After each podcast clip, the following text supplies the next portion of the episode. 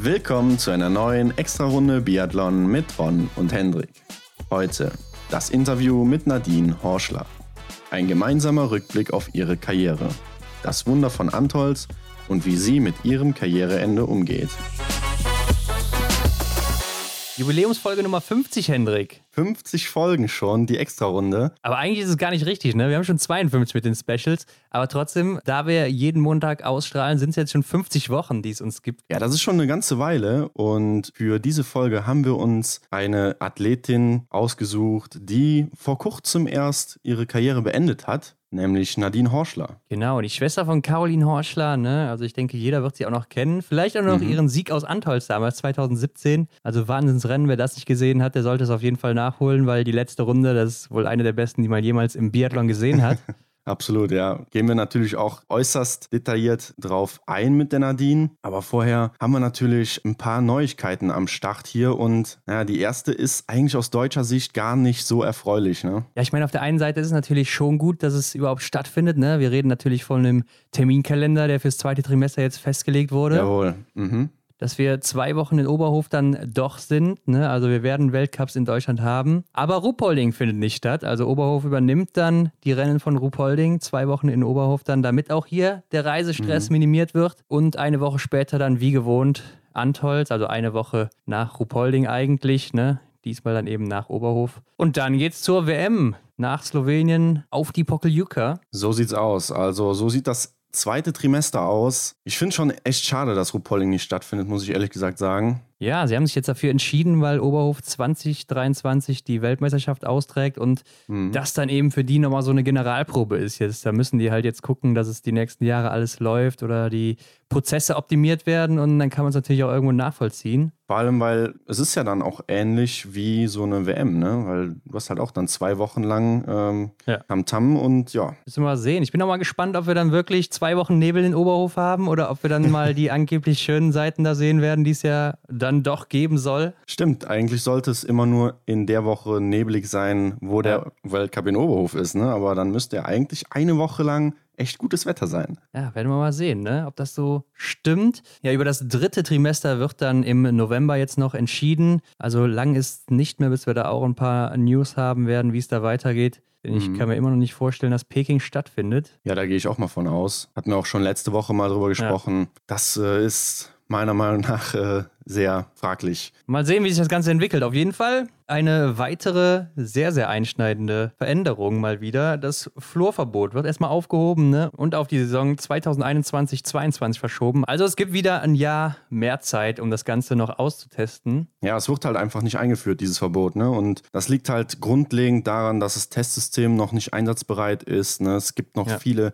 Messungenauigkeiten, hat wahrscheinlich auch so so Kinderkrankheiten nennt man das ja auch schon mal bei so technischen ja. Systemen, die noch nicht ausgereift sind. Und dazu kommt noch, dass die bisherigen Tests nur unter Laborbedingungen durchgeführt wurden. Das heißt, so der konstante Betrieb äh, im Freien, da wo es halt tatsächlich auch eingesetzt wird oder in den Wachskabinen der, äh, der einzelnen Nationen, muss halt erstmal gewährleistet werden. Ne? Und das ist halt im Moment noch nicht der Fall. Ja, ich denke auch, es kam alles ein bisschen zu plötzlich. Ne? Also da ja. braucht man einfach ein bisschen mehr Zeit, um sowas dann einzuführen. Ist, denke ich, auch die richtige Entscheidung jetzt hier erstmal. Klar, für die Umwelt ist es nicht gut. Aber ich denke, damit wir auch einen sauberen Sport dann haben, damit keiner betrügen kann, mhm. müssen wir erstmal äh, gucken, dass die Geräte auch einwandfrei funktionieren und man das auch nicht umgehen kann. Ne? Ja, ich denke, da muss man aber schnellstmöglich dann für die nächste Saison eine Lösung finden, denn in erster Linie geht es ja auch um die Gesundheit ne, der Spezialisten, die die Ski präparieren und ja, das ist natürlich äußerst äh, bedenklich, wenn das gesundheitsschädlich ist. Ja, und es geht ja auch vor allen Dingen um die Umwelt, was immer wieder betont wird. Ne? Mhm, In dem Zuge ja. wurde ja auch nochmal erwähnt, dass die IBU und die FIS sich aussprechen für äh, ja, ein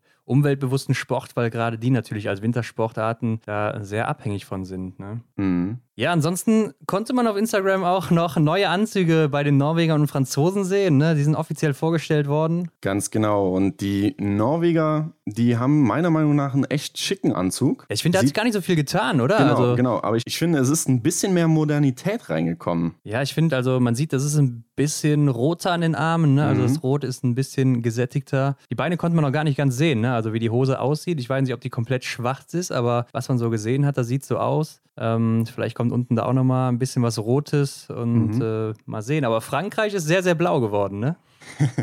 ja, das ist fast schon etwas langweilig, muss ich sagen. So ja. unspektakulär. Ja, da ist auf jeden Fall nochmal ein größerer Blauanteil drin als vorher, dann auch mhm. mit dem Schwarz wieder vermischt. Also ist auch ähnlich wie vorher, aber dann doch wieder noch ein bisschen mehr Blau mit drin. Ja, äh, wenn ich mir jetzt dann überlege, wie äh, Martin Foucault beispielsweise in seinen jungen Jahren noch in was für Anzügen der da unterwegs war. Ja, so Neongelb oder Schwarz ja, genau. und sowas teilweise, also verrückt. Ja. Und äh, die Schweizer haben, glaube ich, auch einen neuen Anzug, konnte man aber jetzt noch, zumindest noch nicht offiziell sehen, aber mhm. sind wohl auch schon unterwegs damit. So in Oberhof, in der Skihalle sind die ja im Moment. Ja. Und äh, ja, hat sich aber, glaube ich, auch nicht so besonders viel getan. Ist auch alles von Otto, ne? Schweiz, ja. Norwegen und Frankreich. Ja, und unsere Deutschen bekommen dieses Jahr keinen neuen Anzug. Es ist ja immer so ein Zweijahresrhythmus. Also nächstes Jahr gibt es erst dann wieder einen neuen für uns. Mal gucken, was uns dann erwartet. Ob wir zurückgehen zum alten historischen Grün, Dunkelblau oder Schwarz, mhm. was auch immer. Oder ob wir doch weiter auf dieses Gelb-Orange setzen. Aber in dem Zusammenhang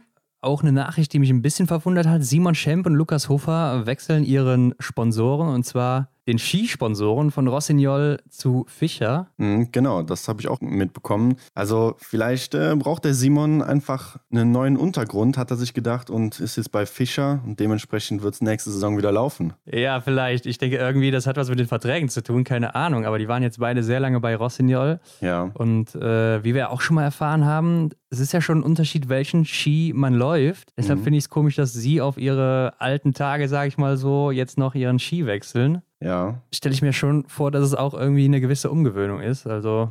Ja, das Ahnung. ist die Frage. Das können wir jetzt leider nicht so nachvollziehen, ne? wie das ja. ist, wenn man mit einem anderen Ski, mit einer anderen Marke läuft. Aber ich denke schon, dass der ein oder andere da einen Unterschied merkt. Ja. Wer, wer, weiß, kann man so schwer sagen. Und die News sind natürlich auch wieder mit dem Thema Corona etwas gefüllt hier. Und da gibt es den nächsten Vorfall. Denn nach äh, Pidruschny hat sich Vita Semerenko am Coronavirus infiziert. Ja, die ukrainischen Damen wollten eigentlich sich jetzt in Ruppolding vorbereiten, aber Vita Semerenko wurde vorher getestet, eben positiv getestet und muss dann jetzt erstmal die Reise hinten anstellen, wird wohl nachrücken, weil sie, glaube ich, bis zum Weltcup-Start dann auch unterwegs sind. Mhm. Petruschny, der ist schon nachgereist, also ihm geht es wohl wieder gut auch. Ich meine, es ist jetzt auch schon wieder ein paar Wochen her, wo er ja infiziert war, ne? Und er hatte ja auch keine ja. Symptome, so hieß es zumindest. Ja, aber in dem Zusammenhang vielleicht auch noch eine kleine Meldung, die ich gelesen habe aus dem Skilanglauf, nämlich Johannes Klebo. Das ist ja der größte, oder oh, sagen wir ja. mal zumindest der größte Name auf jeden Fall im Skilanglauf, war ja letztes Jahr jetzt nicht der Gesamtsieger mhm. sondern Bolschunow. Aber er ist ja äh, mit seinen 23 Jahren noch recht jung, aber trotzdem schon sehr erfolgreich und mhm. äh, gewinnt fast jeden Sprinter. Und der ist nicht zur neuen Einkleidung seines Sponsors gekommen, beziehungsweise der Norweger gekommen, nach Oslo, weil er sich nicht infizieren wollte. Ne? Also er wollte sich nicht dem Risiko aussetzen. Ja. Und er ist wohl auch seit März in kein Flugzeug mehr gestiegen. Also zum Blink-Festival ist er auch damals über 1000 Kilometer mit dem Auto angereist, weil der ist da wohl wirklich sehr, sehr, äh, ja, also der hält sich schon sehr an die Maßnahmen, damit ihm nichts passiert. Ja, genauso sehr vorsichtig. Wie, ja, genauso wie seine Freundin, die ja noch studiert, soll mhm. wohl nicht mehr in die Universität gehen dürfen, beziehungsweise sie darf schon, aber äh, dann muss sie wohl auch erstmal bei ihren Eltern bleiben oder auch wenn sie eben Party macht oder so, dass sie erstmal bei ihren Eltern bleibt und dann ähm, sich ein, zwei, drei, vier Tage oder wie auch lange auch immer da auskuriert, bevor sie dann wieder zu ihm kommt, ne? weil er will mhm. wohl echt gar kein Risiko hier eingehen. Also der Mann ist wohl da sehr, sehr penibel. Ist natürlich auch irgendwo richtig. Ja, ich glaube, man darf es natürlich auch nicht zu sehr übertreiben, denn ja. das normale Leben muss ja auch noch irgendwie stattfinden. Klar, ist seine Entscheidung, aber er macht es richtig und äh, er hält sich genau. an die Regeln, aber ich denke, solange man sich an die Regeln hält, kann man das eine oder andere oder muss man das vielleicht auch noch machen. Nicht spätestens, wenn der Weltcup wieder losgeht im Langlauf, muss er ja dann auch äh, ja, wieder reisen, mit dem genau, Flugzeug ja. zumindest. Aber es klingt, als hätte der Johannes dann ziemlich viel vor in der nächsten Saison. Das denke ich auch. Vielleicht hat es auch noch mit zu tun, dass er ja viel mit seinem Großvater, der ihn ja auch trainiert, zusammen ist, der auch schon was mhm. älter ist, ne? dann wahrscheinlich auch gefährdet. Kann natürlich auch sein, ja. Aber auch Wolfgang Pichler ist aus dem Koma erwacht. Wir haben letzte Woche noch drüber geredet. Ne? Der Mann ja, war im Koma nach seinen Herzanfall, ist wieder erwacht, also scheint auf dem Weg der Besserung zu sein. Und die aktuellste Neuigkeit ist wahrscheinlich die französische Meisterschaft im Langlauf und da haben sich die Biathleten auch ein bisschen mit eingeklinkt. Hier gab es ein paar Ergebnisse, die wir euch noch gerade mitteilen möchten. Es wurden 14,8 Kilometer gelaufen bei den Herren, 35 Starter und ja, Ron. Ja, und ich muss sagen, unsere Biathleten, beziehungsweise einige, haben sich gar nicht so schlecht verkauft, ne? Ja. Christophe Jomayer wird Vierter, Simon Detier wird Fünfter, das ist schon ganz gut. Erster wird Maurice äh, Magnificat, der mhm. wohl auch, ja, er ist Langläufer und ist wohl auch über diese Disziplin hier führend oder einer der führenden im Weltcup, beziehungsweise hat er auch schon den einen oder anderen Weltcup-Sieg geholt. Also in Frankreich ist er da auf jeden Fall führend. Von daher Fionn Maillet mit Platz 4, 45 Sekunden zurück, Simon Detieu 48 Sekunden zurück, Platz 5. Schon ganz gut dabei, ne? Mhm, auf jeden Fall. Also da sieht man, glaube ich, dass die Franzosen echt fit sind, äh, denn ja. Ich glaube, man kann schon noch einen gewissen Unterschied in der Laufstärke natürlich beim Langlauf oder bei Langlaufathleten im Gegensatz zu Biathleten feststellen. Aber hier äh, mit dem vierten und fünften Platz ähm, platzieren die Jungs sich echt schon gut. Ja, Emilien Jacquelin wird Zehnter mit 1,28 Rückstand und Antonin Gigonard 22. mit 2 Minuten und 28 Rückstand. Mhm. Also das ist dann schon wieder äh, ein bisschen mehr, ne? was sie da ja, mitkriegen. Genau. Aber beeindruckend fand ich dann die Damen. Hier wurden ja. 11,2 Kilometer gelaufen. 14 Starterinnen waren dabei und das Podest gehört den Biathletinnen, ne? Ja, Julia, Julia Simon, Simon, in bestechender Form. Also wir haben es ja auch in Wiesbaden schon gesehen, wo sie ja. da abgeräumt hat. Hier wurde dann aber nicht geschossen, ja. ne? aber trotzdem läuferisch fantastisch im Moment. Justine Brezas mit 18 Sekunden Rückstand auf Platz 2 und Anaïs Bescon mit einer Minute und 5 hinten an. Auf Platz 3, genau. Die erste und beste Langläuferin auf Platz 4 erst zu finden, mit einer Minute 11 Rückstand. Also die Biathletinnen zeigen den Langläuferinnen hier, wo der Hammer hängt. Absolut, Simon ja. war ja bei den französischen Meisterschaften noch gar nicht läuferig so gut unterwegs, aber mhm. ja, scheint sich langsam einzugrooven und äh, wird immer gefährlicher, die Frau, glaube ich, auch was den Gesamtweltcup angehen wird. Ja, also ich glaube, in diesem Jahr haben wir ein richtig großes Feld an Athletinnen, die da mitmischen wollen. Ja. Also ich meine, das haben wir schon öfters gesagt, aber das bestätigt das einfach nochmal, ne? dass die, Ganz genau. ja, die Jüngeren hier auch wirklich aufschließen, sich gut mhm. verkaufen und so und mal sehen, ob sich das dann auch durchzieht. Ja, und damit war es das dann auch wieder für diese Woche mit den News. Ich würde sagen, die Jubiläumsfolge steht an, Nadine Horschler wartet und viel Spaß dabei. Heute bei uns zu Gast eine der vielleicht besten Schützinnen, die wir jemals im deutschen Damenteam hatten, Nadine Horschler. Hallo Nadine. Hi. Hallo Nadine. Hallo.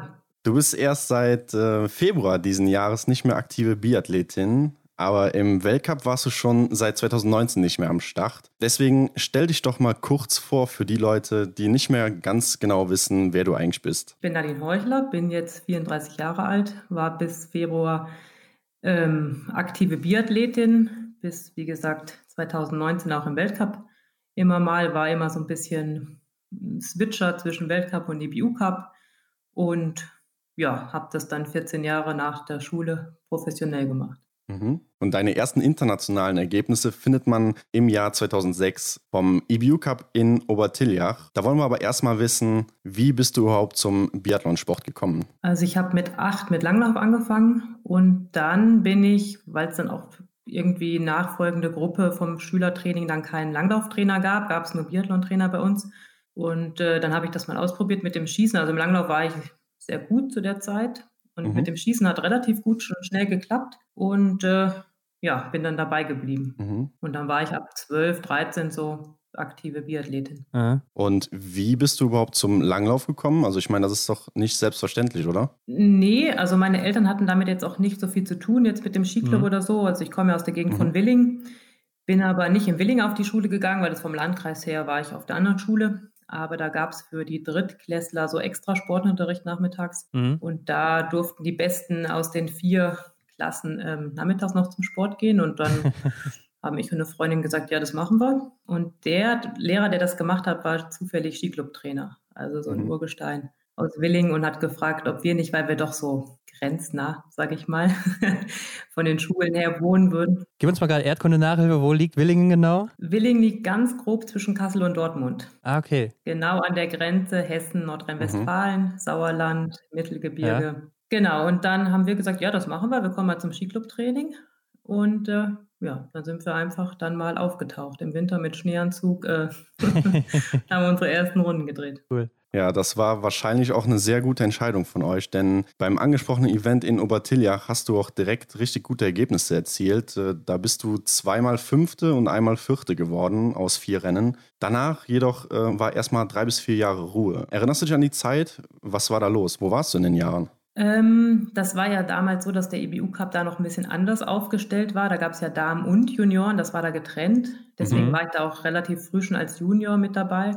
Bin habe 2005 Abitur gemacht, bin dann nach Mittenwald gegangen in den Skizug. 2006 und war da vier Jahre im Skizug und habe da immer so ein bisschen versucht, den Anschluss zu bekommen und ähm, in den EBU Cup zu kommen und genau, habe da seitdem auch trainiert und äh, ja, und habe es dann aber auch geschafft, dann mal weiter oben anzukommen. Mhm. mhm. Ja, man findet ja erstmal Rennen wieder von dir in der Saison 2019, ne? aber nur drei Stück erstmal mit Militärweltmeisterschaften und so weiter. Und dann ging es ja erst so richtig los im Jahre 2010-11. Ne? Da bist du in Mattel direkt in den IBU Cup mit einem Podestplatz eingestiegen was sicherlich ein ganz guter Start ist, würde ich mal sagen. Und äh, weißt du noch, wie das war, das erste Mal da auf dem Podest zu stehen? Ja, das war super, vor allem, weil das ein ganz spezielles Jahr war. Also ich war von 2006 ja. bis 2010 bei der Bundeswehr, im, also beim Skizug, mhm. war dann aber nicht gut genug, um verlängert zu werden, beziehungsweise in eine Sportfördergruppe zu kommen und habe dann den Sommer über gekellnert und äh, war sozusagen keiner Behörde unterstellt und hatte auch keinen Verdienst und habe das dann irgendwie geschafft mit Kellnern und Training im Sommer mich zu qualifizieren eben über den IBU mhm. Cup dann ähm, bei der deutschen Meisterschaft. Und ja, dann gleich den ersten Start so hinzulegen, das war natürlich schon ähm, ein toller Einstieg und das war auch ein ganz spezielles Rennen. Das kann ich mich noch daran erinnern, dass ich da nicht so gut lag, weil das so ein bisschen Windrennen war. Mhm. Und äh, da weiß ich noch, dass ich auf der letzten Runde, glaube ich, von Platz 6 auf Platz 3 vorgelaufen bin. In Mattel bei nicht so leichten Bedingungen. Und das war also ein hart erkämpfter, sage ich mal, dritter Platz, aber auch ein sehr schöner gleich zu Beginn. Ja, und das war ja irgendwie dann so ein kleines Vorzeichen, ne? Denn die Saison, wie du schon sagst, war dann auch wirklich erfolgreich bei dir. Du bist dann Zweite in der Gesamtwertung im EBU Cup geworden, hast auch noch zweimal Bronze bei den Europameisterschaften da mitgenommen und auch noch andere viele Top-Platzierungen im EBU Cup. Und du hast ja dann auch im oder am Abschluss des Jahres dein Weltcup-Debüt in Oslo gegeben. Und da denkt man doch dann eigentlich so als junge Athletin, jetzt hast du es endlich geschafft und bist immer dabei, oder? Oder wie war es bei dir? Nee, also wie gesagt, das war ja eh eine ganz verrückte Saison von gar nichts, ja? von Kellnern im Sommer über Deutsche Meisterschaft, über den ersten EBU Cup, über ich darf das erste Mal im Weltcup laufen am Ende der Saison. Also es ist ja alles innerhalb von noch nicht mal einem Jahr passiert.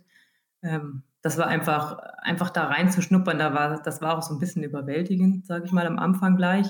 Mhm. Aber ich hatte natürlich einen super schönen Einstieg in Oslo. Da sind alle entspannt. Das ist das letzte Rennen, das Finale. Man kommt als junger Athlet und weiß, die Saison ist vorbei danach. Ich kann das jetzt genießen. Und ähm, ich kann mich noch daran erinnern, ich war da mit Magdalena am Zimmer. Ja. Sie hat mich sozusagen mhm. dann im Weltcup empfangen und wir haben das dann auch genossen, da mal am Doppelzimmer zu sein beim letzten Weltcup. Ja, gut, dass du es ansprichst, denn Magdalena Neuner war noch dabei oder auch Andrea Henkel. Ne? Also die Konkurrenz, die war damals schon ziemlich ordentlich. Hast du das auch so wahrgenommen und äh, auch gedacht, boah, da muss man richtig reinhauen, um da dabei zu sein? Ja, äh, allein diese Hürde erstmal überhaupt reinzukommen, ja. sage ich mal, das war ja schon riesig groß, weil das ja echt eine gute, feste Mannschaft war, ähm, wo die sie, ja, wo die sich eigentlich die Plätze unter sich ausgemacht haben, wer da vorne aus Podest läuft oder Top Ten ja. im Weltcup. Da war das jetzt nicht so einfach, einfach als Nachrücker da äh, Fuß zu fassen. Mhm. Ja, klar. Machen wir mal einen Sprung in die Saison 2012-13. Hier stand nämlich deine erste komplette Saison im Weltcup an. Ja, in dem Winter hast du dann auch dein erstes Podest geholt, denn mit der Staffel in Oberhof vor heimischer Kulisse hat irgendwie alles gepasst. Ja, da stelle ich mir vor, dass das bestimmt nochmal einen etwas höheren Stellenwert hat als irgendwo anders an einem Ort, oder? Ja, das kommt auch dazu, dass es halt Ober war, ein Heimrennen und was noch mhm. dazu kam, dass das auch so eine verrückte Staffel war. Also Andrea ist kurz vorher, die Schlussläuferin war, hat gesagt, sie kann nicht, sie ist erkältet. Ähm, dann war es so, dass man die Plätze nicht mehr tauschen konnte, so knapp, dass es dann einfach hieß, mhm. okay, dann setzt Nadine äh, das auf äh, Position 4, was man ja sonst vielleicht nicht gemacht hätte, wenn man jetzt vorher die vier Leute festgehabt hätte. Ja. Mhm. Und ja, also da kann ich nur sagen, äh, die Nacht war aufregend. also zu wissen, ich werde in Oberhof äh, die Staffel ins Ziel bringen, keine Ahnung an welcher Position. Mhm. Und Oberhof weiß man ja auch, dass das ja nicht oft leichte Bedingungen sind und ja, ja. man weiß ja auch nicht, an welcher Position man losläuft. Also das war schon sehr speziell da. Ja, da interessiert uns natürlich jetzt auch, wie der Abend danach war. Äh, wie feiert man so ein erstes Podest im Weltcup? Gibt es da vielleicht irgendwie vom Damenteam irgendein Ritual oder was? Oder Geschenke oder so? Wie sieht das aus? Also ich glaube, es gab nichts. Ich kann mich nämlich nicht erinnern. also mit den anderen, die ich gelaufen bin, war das ja auch normal. Also das mhm. war ja zu der Zeit auch irgendwie üblich, dass die da aufs Podest laufen und dass die deutsche Damenstaffel da gut ist. Und äh, ich glaube, ich war einfach nur heilfroh, dass das so gut geklappt hat. Also und dass ich das irgendwie ins Ziel gebracht habe auf der Schlussrunde. Ja, aber es ging ja auch ganz gut weiter, ne? Denn es sollte nicht dein letztes Podest hier sein. Und in Antolz hast du mit der Staffel dann sogar deinen ersten Sieg geholt im Weltcup, nachdem du auch vorher da zweimal Fünfte geworden bist in den Einzelrennen. Also wir wollen auch nicht zu viel vorwegnehmen hier, weil Antolz ist, äh, glaube ich, ein ganz gutes Pflaster für dich. Aber da kommen wir nachher nochmal drauf zu sprechen.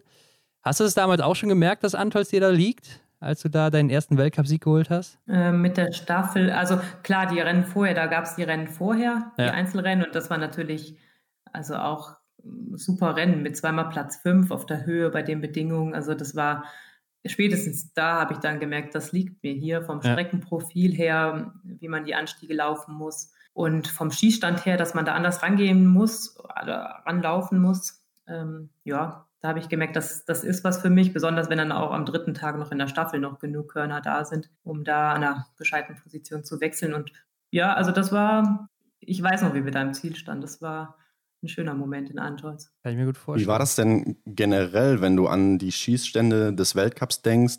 Gab es da für dich Unterschiede, je nachdem, an welchem Schießstand du schießen musstest?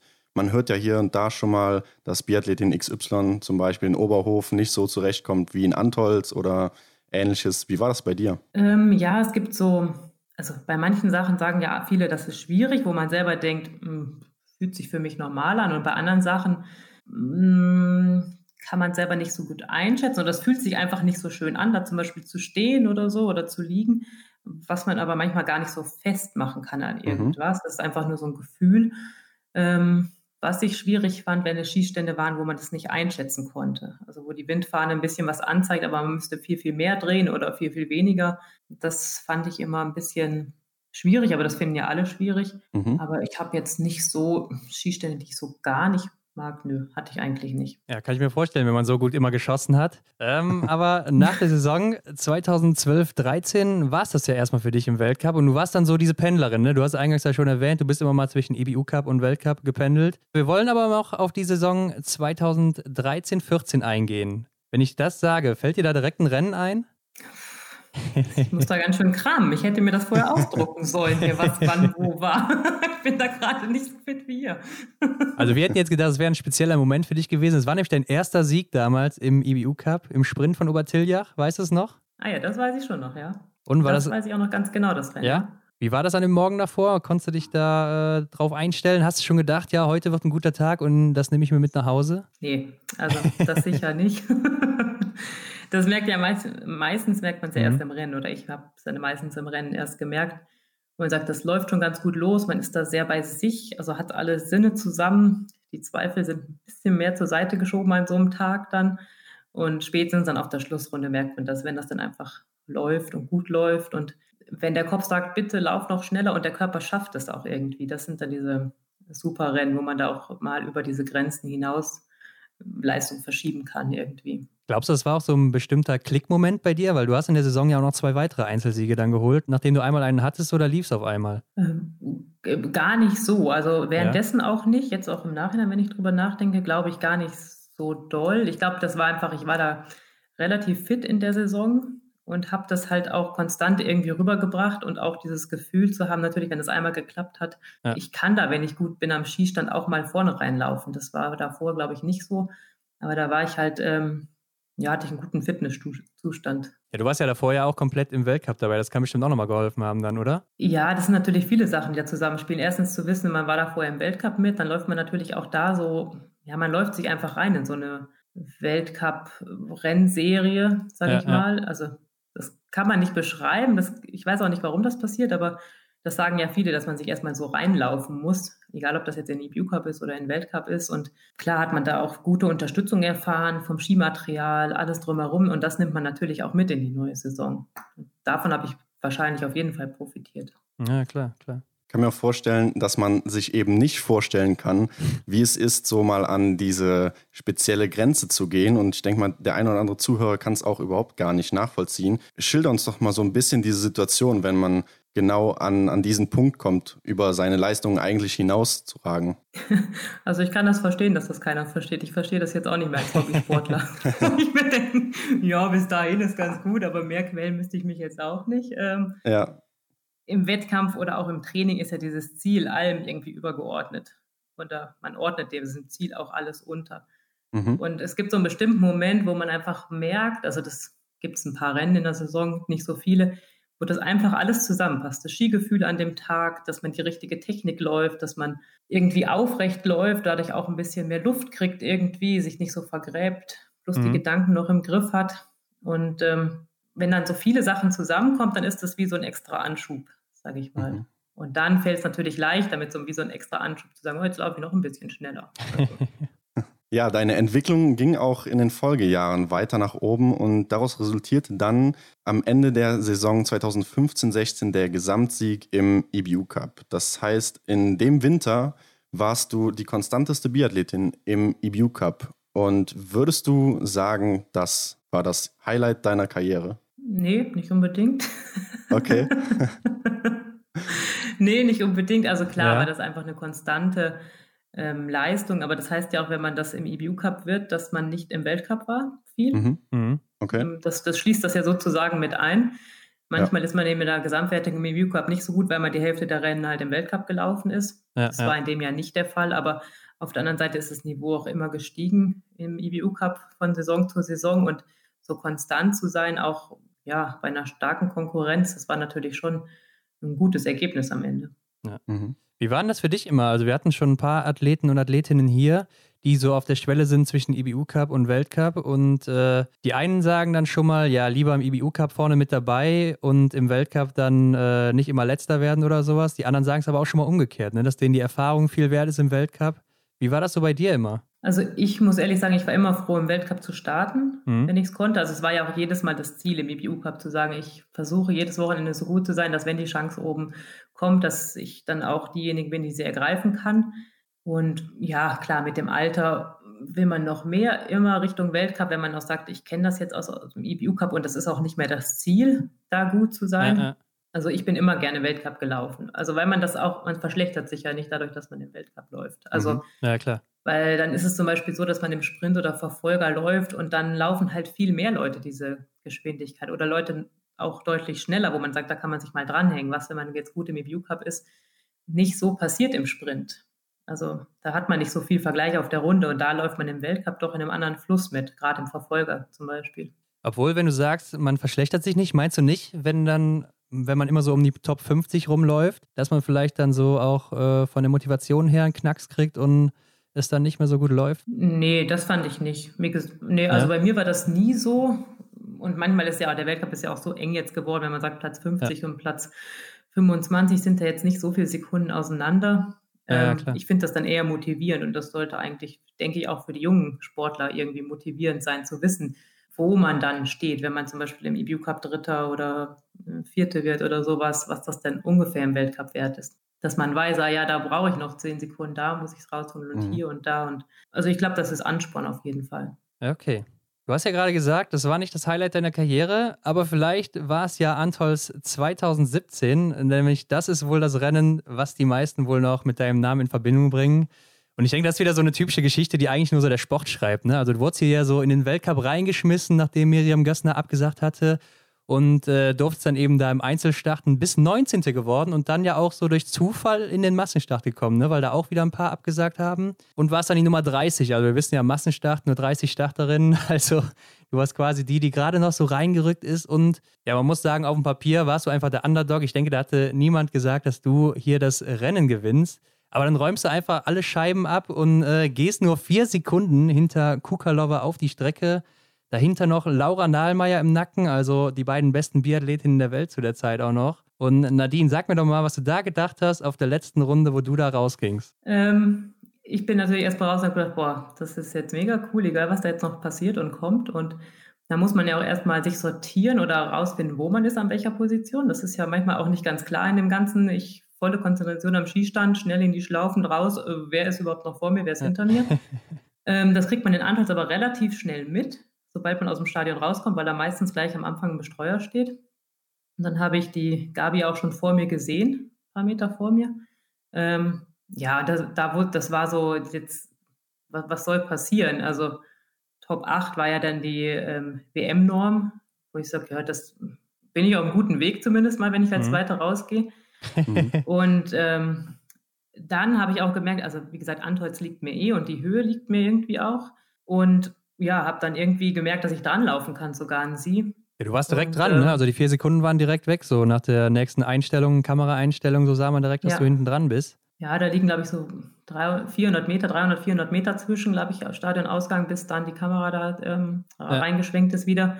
Ähm, ja, das war natürlich auch nicht zu erwarten, dass ich da dran laufe. Also bin einfach gelaufen in dem Tempo, wie ich so aus dem Skistand raus bin und dann habe ich mir gedacht, gut, das ist jetzt natürlich super, dass ich jetzt irgendwie dran bin und jetzt einfach versuchen, irgendwie da mitzulaufen. Ja, und dann hast du ja nochmal gezeigt, den beiden, wo der Hammer hängt, gerade im Schlusssprint. Ne? Also Laura kam schon immer näher so und man dachte, ja, die kriegt dich vielleicht noch oder euch beide sogar noch. Aber im Schlusssprint hast du den ja dann gezeigt. Also da war mit dir nicht zu spaßen an dem Tag, ne? Nee, vor allem, weil ich, ich wir haben ja eben drüber gesprochen, schon zweimal Fünfte in Antolz geworden bin. Ja. Und da weiß mhm. ich auch, dass ich in der Verfolgung als dritte raus bin. Mhm. Habe das aber nicht gehalten. Bin dann auch die zweite aufgelaufen und dann haben mich aber noch, ich weiß noch, die Kaiser überholt und noch eine Russin überholt. Also mhm. da bin ich irgendwie zu schnell angegangen, das erste Drittel von der Runde. Das hatte ich noch irgendwie total präsent im Kopf. Also ich bin da auf die letzte Schlussrunde und hatte das im Kopf, da ich sage, okay, ich, ich bleibe jetzt einfach hinter der Gabi, versuche das irgendwie. Dann habe ich ja am Berg gemerkt, ähm, an der Huberalm, dass das wirklich irgendwie geht. Also, mhm. dass ich da Schritt halten kann mit ihr. Und dann in den Abfahrten, dadurch, dass man das dann so ein bisschen sehen kann, wer wann wo kommt, hat man die Laura natürlich schon gesehen. Aber gut, für mich war das natürlich, äh, ich bin ja nicht in das Rennen gestartet, um zu sagen, heute äh, gewinne ich jetzt hier, äh, ja, klar, komme klar. was wolle. So war das ja nicht. Ich habe mhm. immer noch gedacht, ist alles gut, alles passiert, ich kann hier nichts verlieren. Das habe ich auch die ganzen Runden vorher schon gedacht, weil was hätte passieren sollen, außer 30. Ja. Ich bin ja da reingerutscht den Abend vorher noch. Und äh, das hat sich auch so ein bisschen durchgezogen durch das Rennen. Und dann weiß ich noch, äh, dass sie mich da fast abgezogen hätte, so kurz vor dieser letzten Abfahrt. Und ich habe gedacht, da kam dieses, dieses typische, ja, das, dann schaltet man alles aus, ob was schmerzt oder nicht schmerzt. Und dann hatte ich noch im Kopf von der Besprechung abends, ähm, dass wenn es um einen Zielsprint geht, wir nicht außen sein dürfen. Weil ja. es in Antholz ja zwei Rechtskurven macht vom Ziel, weil man ja da so rumläuft, mhm. einmal im Karree. Ja, ja klar, klar. Den Abend vorher habe ich noch gedacht, ja, mich wird es nicht betreffen, aber vielleicht muss ich ja mal kämpfen um Platz 20 oder so. ähm, aber es ist mir Gott sei Dank wieder eingefallen in dem Moment, wo wir in dieser Abfahrt sind. Und habe gedacht, okay, wenn innen sein irgendwie. Und ja, und dann habe ich gedacht, okay, wenn dann jetzt, als wir aus der Abfahrt rauskamen, da standen zwar viele noch zum Anfeuern an der Stelle und standen so ein bisschen auf der Strecke, aber als sie dann gemerkt haben, dass da jetzt gerade äh, da schon das Überholmanöver losgeht, sage ich mal, war dann die Bahn auch frei und dann ähm, habe ich dann auch nicht mehr gezweifelt, habe einfach gesagt, ich laufe jetzt, was, was ähm, soll passieren. Aber das war ein ganz spezieller Moment. Also ich weiß noch genau, wo das war, vor dieser Kuppe, so drei Meter vorher. Ja. Dieses, jetzt entscheide ich es einfach mal, ähm, ohne Zweifel, ohne alles und probiere es einfach. Ähm, und das einfach bis zum Ziel ähm, durchhalten, das war eine ganz besondere letzte 300 Meter irgendwie für mich, auch vom Gefühl her einfach, unabhängig von äh, das ist ein Weltcupsieg und das ist jetzt hier toll und so, das ist ja alles da noch gar nicht realisierbar. Ja, klar, klar. Ron hatte ja auch gerade eben erwähnt, dass viele Zufälle zusammenkamen, dass du überhaupt da noch an den Start gehen konntest. Welche Einstellung hattest du denn vorm Start? Also mit welchen Gedanken bist du an die Linie gegangen? Ähm, ja, wie gesagt, erstmal mit dem Gefühl, ich kann hier heute nichts verlieren. Das ist ja eh ganz cool, dass ich dabei bin. Also mhm. sonst macht man sich ja viel mehr Gedanken und gerade im EBU Cup immer dieses, ich muss unbedingt gute Leistung bringen jetzt am Freitag, Samstag, Sonntag, damit, wenn irgendwo wieder eine Lücke frei wird, ich da irgendwie wieder dabei sein kann. Also dieser Druck mhm. ist ja immer irgendwie da. Da hat, macht man Gefühl nie so ein Rennen einfach nur so. Mal, mal schauen, was rauskommt. Also ich zumindest nicht. Vielleicht wäre das manchmal besser gewesen. man weiß es nicht. Und ähm, wie gesagt, in Antolz war es so, da war ja vorher der Einzel, wo ich 19. geworden bin. Mhm. Was eigentlich so ein bisschen 19. Platz, man eigentlich unter diese Lucky Five kommt ähm, ja, nicht zu den Top ja. 25 im, in der Gesamtrangliste gehört und eigentlich so mit Platz 19 denkt man sich so, ja, da bin ich doch dabei jetzt irgendwie. Mhm. Das hat aber nicht geklappt und ich war nicht die erste Nachrückerin in der Liste. Also das war äh, da schon nicht so einfach und ich weiß noch, wie ich den Tag vorher beim Klassischlaufen war, bin ich im Antolzer See so wirklich so rumgegammelt, sage ich mal, Rumge beim Klassischlaufen und treffe noch einen Sven Fischer und er so, und läufst morgen? Ich sag so, nee, nee, nee, nee. Ja, Nachrücker kann immer mal passieren. Ich sage so, ja, ich warte schon seit fünf Jahren immer auf diesen Nachrückerplatz. Das hat noch nie geklappt. Also weil ich öfter mal in der Situation war ja, bei so Massenstart, dass ich mhm. dann halte ich bereit noch im Hotel, wenn noch jemand kurzfristig absagt über Nacht, dann ja, das hat aber nie geklappt, deswegen war ich da sehr entspannt ähm, beim morgens klassisch laufen, damit das noch in der Badewanne, weil ich gedacht habe, ich laufe, wenn dann erst in der Staffel, mhm. so wie das so ein bisschen kommuniziert wurde. So vor dem Wettkampf würde ich jetzt nicht da noch kurz in die Badewanne springen. Mhm. Und dann gehe ich zum Abendessen beziehungsweise zur Besprechung und dann hieß es, ah, du hast Glück gehabt, es ist jetzt auch ein Platz frei geworden. Da habe ich gesagt, ja, okay, jetzt ist ja, der Tag war super entspannt, ich habe mich da nicht verrückt gemacht kam, glaube ich, noch genau pünktlich, dass ich da diese Wettkampfspannung hochfahren konnte, so den Abend vorher und ins Bett mhm. gehen und morgens zu wissen, da geht es dann los. Aber dieses, ich habe so Glück gehabt, dass ich starten konnte, das hat sich irgendwie so durchgezogen. Mhm. Dieses, ja, das ist wie so ein Geschenk irgendwie jetzt noch, gerade in Antolz, wo ich halt auch so super gern laufe. Es war natürlich, wie man halt Antolz kennt, Sonnenschein, blauer Himmel, perfekte Strecke. Ähm, da läuft man natürlich auch gern. Mhm. Und so war dann auch der Vormittag und so sind wir auch ins ähm, Stadion hochgefahren. Und ich war da immer irgendwie so, ja, ihr lauft ja heute das Rennen und ich bin ja auch dabei, irgendwie so durch Zufall jetzt. Und vielleicht war das auch die Lockerheit, dieses, ich kann hier nichts verlieren. Im schlechtesten Fall werde ich 30. Dann ist mir auch keiner böse.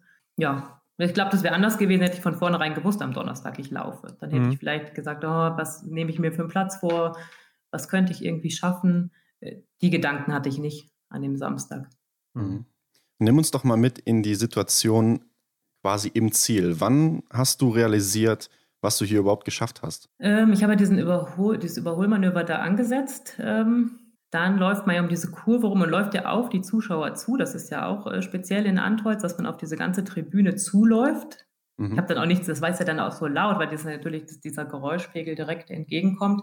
Ich mhm. habe dann meinen Atem nicht mehr gehört oder irgendwas anderes und dann weiß ich noch, wie ich da die letzte Kurve gemacht habe. Natürlich denkt man schon, hoffentlich falle ich jetzt hier nicht noch. Also jetzt hier, ähm, äh, weil man ja dann auch noch so einen kleinen Schlenker machen muss ins Ziel. Und äh, als ich die rote Linie, diesen Balken, das ist ja immer, diese Ziellinie ist immer so eingelassen in den Schnee, als mhm. ich die gesehen habe, dann so zwei Meter vorher, da war es für mich klar, jetzt ist das wirklich so. Und also was Schöneres kann ja auch nicht so passieren, wie zu wissen, dass man gerade einen Weltcup-Sieg holt, anders als in einem Einzelrennen oder ja. So, wo man genau weiß oder das sofort mitbekommt, dass man das gewinnt. Und das war wirklich sehr speziell, wie gesagt, auch mit den Zuschauern, weil man da ja so direkt dran ist. Und klar realisiert man das natürlich in dem Sinne, weil man ja als Erste da über die Ziellinie läuft. Aber dieses Gefühl, was da passiert ist, auch auf der letzten Runde und dieses ganze Rennen über und so, das kommt dann ein bisschen später irgendwie. Oder mich hat das ja total gepackt. Also mhm. auch diese letzten 300 Meter, das war wie so ein, ja, wie so angeknipst, äh, keine Ahnung, also so in diesem Flow vielleicht, wie man auch sagt. Ja, ja. Ähm, das war für mich total speziell, habe dann aber auch gemerkt, so im Nachhinein, dass das für viele andere auch so speziell war, als sie das Rennen geguckt haben. Leute, die mich gut kannten sowieso, weil sie meinen Weg kannten, aber auch Leute, die das gar nicht irgendwie wussten. Die haben einfach ja. gesagt, das hat mich irgendwie trotzdem irgendwie gepackt beim zuschauen, auch emotional. Und das war dann für mich auch was Besonderes im Nachhinein. Ja, also ich muss auch sagen, wenn ich mir das heute und ich habe es mir vorher nochmal angeguckt, wenn ich mir das angucke, da kriege ich jedes Mal Gänsehaut bei dieser letzten Runde, wo du da einbiegst. Das Stadion tobt mit. Also es ist ja auch fast ein Heimweltcup immer in Antolz, ne? Und äh, da kriege ich echt jedes Mal Gänsehaut, auch wenn man noch weiß, wo du herkommst, ne? Dass du halt immer so im IBU-Cup warst, dann mal immer auf der Schwelle zum Weltcup und äh, einfach nur Wahnsinn, wie du dann auch als Underdog hier dieses Rennen gewinnst. Ähm, aber wie ist es bei dir? Hast du dann auch immer so Gänsehaut oder vielleicht heute noch, wenn wenn du dir das anguckst? Ähm, ja. Also ja. zumindest in den Momenten, wo ich selber weiß, was da im Kopf abgegangen ist oder gefühlsmäßig mhm. oder sowas. Ich habe es natürlich dann kommentiert, angeschaut. Ja. Das ist natürlich was ganz anderes, wenn man diese Stimme dann noch dazu hört, wo man denkt, ach nee, das habe ich gerade nicht gedacht in dem Moment, was er gerade gesagt hat zum Beispiel. Ja, stimmt, das hörst du ähm, ja gar nicht, ja. und in manchen Momenten, ähm, ja, also wo ich genau weiß, da habe ich das entschieden, jetzt probiere ich es einfach oder so, da kriege ich auch Gänsehaut, klar. Und mhm. gerade auch wenn ich das bisschen entspannter auf der Couch anschauen kann, nochmal, äh, wie die Zuschauer mitgegangen sind. Mhm. Das, das, hat man in dem Moment ja vor lauter Tunnelblick dann auch auf der Runde gar nicht so realisiert oder hatte da andere Sorgen. Ja. Also ich meine, man sieht ja häufig, äh, dass schon mal jemand in Antolz gewinnt, beziehungsweise bei jedem Rennen natürlich, aber dass die Zuschauer dann da so mitgehen, ne? also das äh, kriegt man selten mit, finde ich, gerade auch als Zuschauer am Fernsehen. Aber wie ist das generell bei dir? Guckst du dir noch so Highlights von dir an, auch andere Rennen oder so? Ähm, nee, eigentlich nicht, weil mir sind ja jetzt auch nicht so viele online, muss man auch sagen. Aber ähm, doch, manchmal schon. Also mhm. gerade auch, wenn man jetzt, wo ich noch Biathlon gemacht habe, wo man manchmal so denkt, oh, also manchmal weiß ich gar nicht mehr, wie das geht hier, wenn man so einen frustrierten Tag hat. Dann ist es vielleicht ganz gut, nochmal die letzten anderthalb Minuten da nochmal anzuschauen und zu wissen, ja gut, das hat ja doch schon mal geklappt. Ähm, mhm. so ganz schlecht kann ich das ja doch nicht. Ähm, ja, und jetzt auch im Nachhinein, ich, ich habe es mir selten angeschaut. Manchmal wird man ja so ein bisschen nochmal zurückerinnert, weil jemand anders das irgendwie auf Social Media irgendwie nochmal postet oder sowas. Ja. Dann denke ich mir, oh ja, das stimmt, stimmt, schöne Erinnerung und äh, ja, aber es ist jetzt nicht so, dass ich da pünktlich am ersten Samstag des Monats da mir diese letzten ein, letzte Runde anschaue, so nicht. Nee. Ja, es ist aber auf jeden Fall äh, empfehlenswert für alle Zuhörer da draußen. Ja. Einfach mal reinschauen. Und in dem Jahr 2017 ging es auch noch nach Pyeongchang für dich zur Generalprobe der Olympischen Spiele, die dort 2018 stattgefunden haben. Bei der Generalprobe hast du sogar mit der Staffel einen Sieg eingefahren, aber leider dann im Endeffekt für 2018 kein Ticket bekommen. Ist das etwas, was dir fehlt, dass du nie bei Olympischen Spielen mit dabei warst? Ähm, ich hätte es gern mal erlebt, mhm. irgendwie, mhm. aber das ist nicht so präsent irgendwie, wo man sagt, so ja, keine Ahnung, jemand anderes hätte das und das auch vielleicht gern mal erlebt. Mhm. Aber das ist jetzt nicht so, wo ich sage, das, das muss jetzt dazugehören, sonst äh, ist das alles doof und man mag da nicht aufhören oder so. Das habe ich irgendwie nicht. Aber was man nicht kennt, weiß man auch nicht, was man verpasst hat. Ne? Das ja, kommt ja. natürlich auch dazu. Irgendwie schön ist, dass ich halt in Sochi und Pyeongchang, wo jetzt die Olympiaden waren, ähm, davor jedes Mal dabei war, wo ich sage, ich weiß, wie das da ablief, ich weiß, wie die Orte so ein bisschen sind. Aber klar, Olympia an sich hätte ich schon gern mal miterlebt. Mhm. Mhm. Gibt es denn allgemein Höhepunkte in deiner Karriere, die du gerne erreicht hättest, äh, zu denen es aber einfach nicht kam? Mhm. Ja, vielleicht so ein bisschen konstanter im Weltcup, dass man sich da irgendwie so ein bisschen sicher sein konnte öfter mal, dass man so sagt, okay, ich habe meine Leistung abgerufen und das ist jetzt safe und jetzt laufe ich einfach mal zwei, drei Saisons im Weltcup mit, ohne ständig dieses Wackelkandidat zu sein und auch diesen Stress da immer irgendwie zu haben. Das hätte ich gern gehabt. Mhm. Ähm, aber so dieser Weltcup-Sieg, das ist schon was, wo ich sage, das wiegt ganz schön viel auf. Also auch dieses, mhm. weil das halt so ganz besonders war und so speziell war und äh, das nehme ich jetzt mit. Also das wäre vielleicht was anderes gewesen, wäre ich zehnmal Zehnte geworden. Das hätte mir, glaube ich, nicht so viel gegeben wie dieses eine Mal, wo dann alles klappt und mm, was ich auch jetzt mitnehme ins andere Leben, ja. dass wenn es, dass manchmal einfach so Momente kommen und vielleicht passiert das noch ein paar Mal im Leben. Ja, ja man muss ja auch mal überlegen, wie viele Biathletinnen niemals einen Weltcupsieg holen. Ne? Also es sind ja auch immer sehr, sehr viele, die das gar nicht schaffen erst.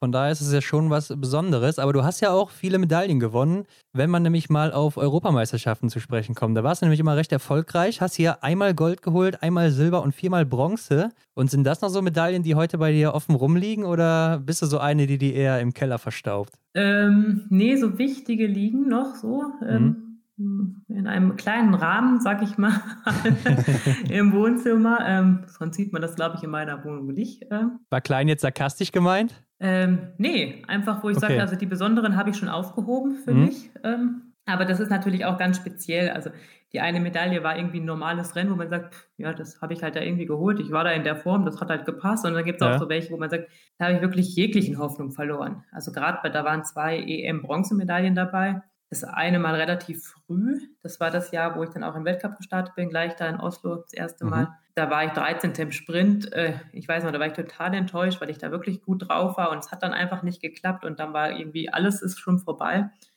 Und dann hat das auch geklappt. Das war auch so ein super Rennen einfach. Dann kam am Ende Bronze raus, weil andere sagt, ja, okay, die war ja auch in der Form, es hätte auch gepasst, so, dass die eine mitnimmt von der EM. Aber dass das von so einem schlechten Sprint ausgeklappt hat, das war halt speziell.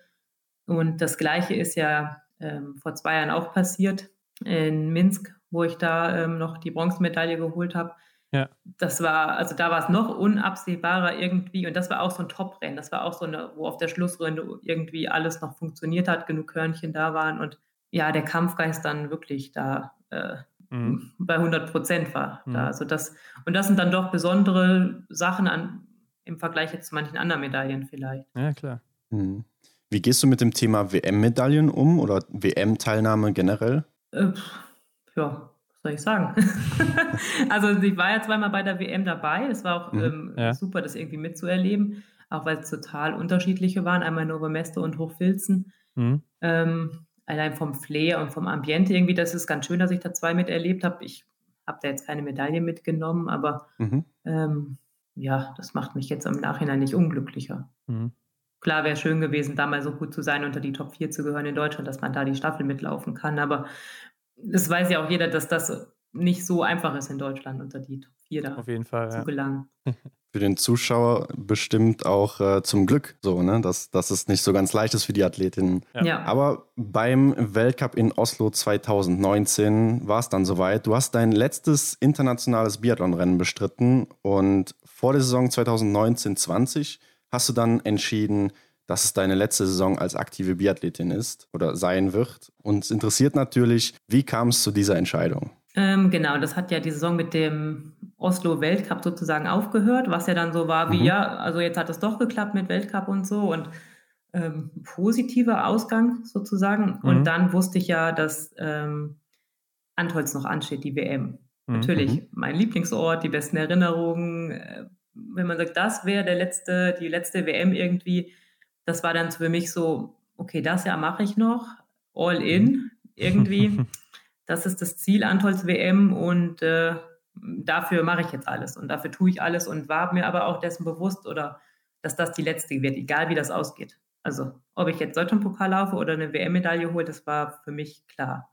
War aber auch schön, dass das klar war, irgendwie zu mhm. wissen. Oh, donnerstags nachmittags todmüde äh, auf der Couch und zu wissen, oh Gott, ich brauche jetzt mal einen Kaffee, bevor ich noch da die zwei Stunden Rollern gehe, weil das ist die vierte Trainingswoche am Stück und äh, ja, das macht man dann ein bisschen angenehmer, wenn man weiß, nee, das mache ich jetzt noch mhm. die Saison und dann habe ich das nicht mehr. Was hat denn dein Umfeld dazu gesagt, als du entschieden hast, äh, ja, das war es dann nach der Saison? Ähm, ja, die haben das, glaube ich, ganz, alle ganz so normal aufgenommen. Das war ja weder so, oh, was, wie das ist die letzte, beziehungsweise noch so, oh, es mhm. war eher so, dass es gesagt wurde, echt, ist das dann deine letzte? Ich sage so, ja. Also vorher war es ja alle Jahre so wie, Hä, warum machst du weiter? Und jetzt auf einmal, ständig sagt, höre ich nur, warum machst du weiter? Warum tust du das an? Warum kämpfst du da weiter? Und dann auf einmal, was, das ist dann wirklich deine letzte?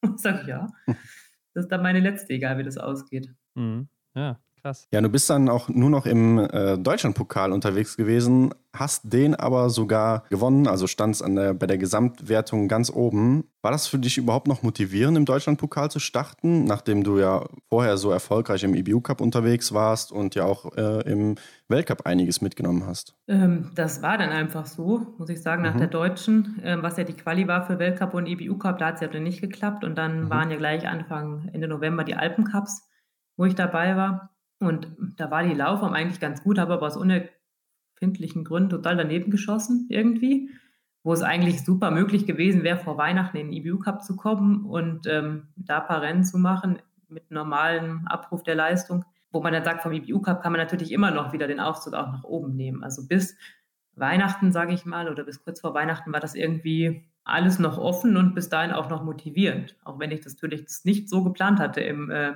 Mai beim Trainingsbeginn, dass ich jetzt in der Liga rumlaufe. Aber das muss man sich dann einfach so anpassen. Ja, aber ich denke, mit so einem Gesamtsieg kann man auch dann zufrieden abtreten. Du hast in deiner Karriere insgesamt einmal den IBU Cup gewonnen, warst zweimal Zweite, zweimal Dritte in der Gesamtwertung, hast insgesamt drei Weltcupsiege geholt, davon einen Einzelsieg, fünf Einzelsiege auch im IBU Cup, inklusive der Goldmedaille bei der Europameisterschaft damals. Und bei deinem letzten Rennen überhaupt im Februar diesen Jahres beim Massenstart in Ruhpolding im Deutschlandpokal hast du auch nochmal den zweiten Platz geholt. Und erzähl doch mal, wie war es, an dem Morgen aufzustehen, wo du wusstest, das ist jetzt hier mein letztes Rennen?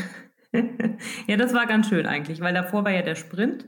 Mhm. Und das war so, ah, ich möchte es schon noch gut machen, einfach für mich, weil es gibt kein letztes Rennen, nochmal ein letztes Rennen. Ja. Und ähm, der Sprint war eigentlich so das letzte super offizielle Rennen, weil da habe ich es geschafft, mit 0-0 durchzukommen, ähm, viel Vorsprung zu gewinnen, also mit so einem perfekten Rennen irgendwie aufzuhören, weil 0-0 im Sprint beim letzten Rennen, das ist jetzt auch nicht selbstverständlich. Ja. Mhm. Und in dem Moment, wo ich dann mit 0-0 weg bin und durch Sieber war für mich klar, okay, jetzt ähm, genieße ich das, das letzte Rennen, weil das hat jetzt gut geendet. Ab jetzt ähm, wird das ein schönes Rennen, der Massenstart und ich mm, mache das nicht mehr mit diesem Druck irgendwie, wo hatte ich mir selber den Druck gemacht, ich möchte es gut zu Ende bringen. Und ähm, ja, so war dann auch der Tag. Ich hatte dann mir den alten Skiclub-Anzug äh, besorgt von mhm. daheim, mit dem ich auch angefangen habe mit acht äh, ja, beim ja. Langlauf noch. Den gab es noch in irgendwelchen Kammern. Äh, wer, wer hatte die Idee dazu? Ähm, ich hatte die, habe aber ah. im Nachhinein mitbekommen, dass das meine Familie auch hatte. Ah, okay. Wir haben okay. sozusagen dann die gleichen Leute angerufen, weil wir mussten natürlich Leute anrufen, die zu der Zeit schon erwachsen waren und ähm, damit das mit der Größe auch gepasst hat. Ja. Und ähm, ja, hatte mir das alles besorgt, so im alten Outfit. Und ja, wie gesagt, das war dann einfach ein Rennen zum Genießen und im Nachhinein ja auch ähm, gut, dass das da noch stattgefunden hat, äh, bevor Corona kam. Das ja, Ziel war ja eigentlich Fall. mal so am Anfang so, ah, das wäre ja cool, so WM Antolz und Oslo, letztes Rennen im Weltcup, mhm. wo das auch das erste Weltcuprennen war, aber das hat ja dann eh alles dann nicht geklappt. Deswegen ja. war das dann noch cooler eigentlich in Ruhpolding da meinen Abschluss zu machen. Warst du denn während des Rennens dann irgendwie nervös oder so? nee, weil äh, sie hatten mich ja ein bisschen überrascht alle. Mhm. Ich habe vorher noch gefragt, kommt ihr zum Rennen, zum letzten Rennen und so, ja, ich kann nicht und der kann nicht und so, wo ich gesagt habe, naja gut, zum deutschen Pokal muss man jetzt ja nicht unbedingt anreisen, das verstehe ich schon auch und äh, kurz nach dem Start auf dem ersten Kamelbuckel in Ruppolding stand dann äh, Familie und Freunde und äh, hatten da Sekt und Bierbar aufgestellt. ähm, ein Biers-Pitstop Mhm. Ähm, war das für mich. Also ich musste dann immer in die Boxengasse und dann was trinken und weiter. und ähm, also da war das mit der Aufregung äh, natürlich vorbei. Aber wie gesagt, das hat mich trotzdem auch mitgenommen, ähm, weil es so überraschend war. Mhm. Ja, und ich kann mir vorstellen, wenn ich dann so plötzlich merke, sagen wir mal 200, 300 Meter vom Ziel, ja, ich weiß jetzt, das ist jetzt das letzte Mal gleich, dass ich hier über die Ziellinie fahren werde. Fängt man da nicht an, irgendwie nachzudenken oder sowas? Wie war es bei dir? Ähm, Nee, das war gar nicht so. Wie gesagt, das war mir auch sehr bewusst, dass, dass ich das Rennen da genieße. Und dieser Sprint war eigentlich so für mich so ein Best, so wettkampfmäßig so der Abschluss. Und ich habe auch, ich hatte ja auch nicht so gute Jahre dabei, sage ich mal, wo ich mal mit Übertraining aufgehört habe. Und da habe ich öfter mal gedacht, ob das jetzt wohl mein letztes Rennen war. Also so okay. wie ich heute ins Ziel gekommen bin, da kurz bevor ich mal so eine Saison abgebrochen habe. Mhm. Ähm, da hatte ich da, glaube ich, früher schlechtere Gedanken. Und wie gesagt, das letzte Rennen war ja total mit Spaß. Also ich habe dann auf der letzten Runde überall abgeklatscht und es war super Wetter und ich hatte einen Spaß meines Lebens da beim letzten Rennen. So viel Spaß hatte ich, glaube ich, noch nie. Und dann bin ich in Ruppolding ja auf die Zielgerade eingebogen. Und dadurch, dass es so tiefe Bedingungen war, bin ich lang, so lang wie möglich Richtung Schießstand gelaufen und bin erst im letzten Moment eingebogen und habe dann erst alle gesehen, dass sie Spalier gestanden haben mit mhm. Skiern und Sekt. Und äh, ja, also da hat es mich auch nochmal also sehr mit Gänsehaut überzogen, ja. Da wurdest du auch komplett überrascht oder wusstest du da, davon was? Ähm, nee, wie gesagt, ich wusste ja, dass die anderen da sind, aber dass das im Ziel so ist, da macht man mhm. sich ja schon vorher Gedanken, wie ist das wohl, wenn ja. ich dann über die Ziellinie fahre, was macht man dann so oder macht man da einfach gar nichts und fährt rüber und genießt diese Sekunde irgendwie. Das war in dem Moment völlig weg, in dem Moment, wo ich eingebogen bin und dann war das Spalier und alle äh, gejubelt und mhm. äh, lachen und weinen und alles gleichzeitig und ja, da war das, äh, war alles hinfällig, was ich mir vorher überlegt habe, was man eventuell wie man sich so fühlen könnte, wenn man so in die letzte Linie läuft. Mhm. Das war bei mir Sektdusche und sowas geprägt dann. ja, ich glaube, man kann sich in etwa vorstellen. Wie fällt denn dein persönliches Fazit zu deiner Karriere aus? Du hattest ja jetzt auch schon ein bisschen Zeit, darüber nachzudenken. Ja, zu welchem Schluss kommst du? Ähm, ich hatte, glaube ich, nicht die leichteste Karriere. Es waren, glaube ich, viel Hoch und Tiefs dabei, aber ich glaube, ich habe immer äh, weitergekämpft. Ich habe jetzt selber nicht aufgegeben. Das mhm. nehme ich auf jeden Fall mit. Und ich glaube, ich habe das, eine, ja, persönlich hat mich das weitergebracht, immer da dran mhm. zu bleiben, mich selber zu hinterfragen. Äh, auch bei blöden Entscheidungen lag das jetzt an mir, lag das an den anderen, war das einfach Zufall oder sowas, hm, wo ich viel für mich da rausgenommen habe, als Mensch einfach. Und wenn ich sage jetzt sowas wie so ein Weltcupsieg oder sowas, so schlecht war es ja nicht. Also äh, ja.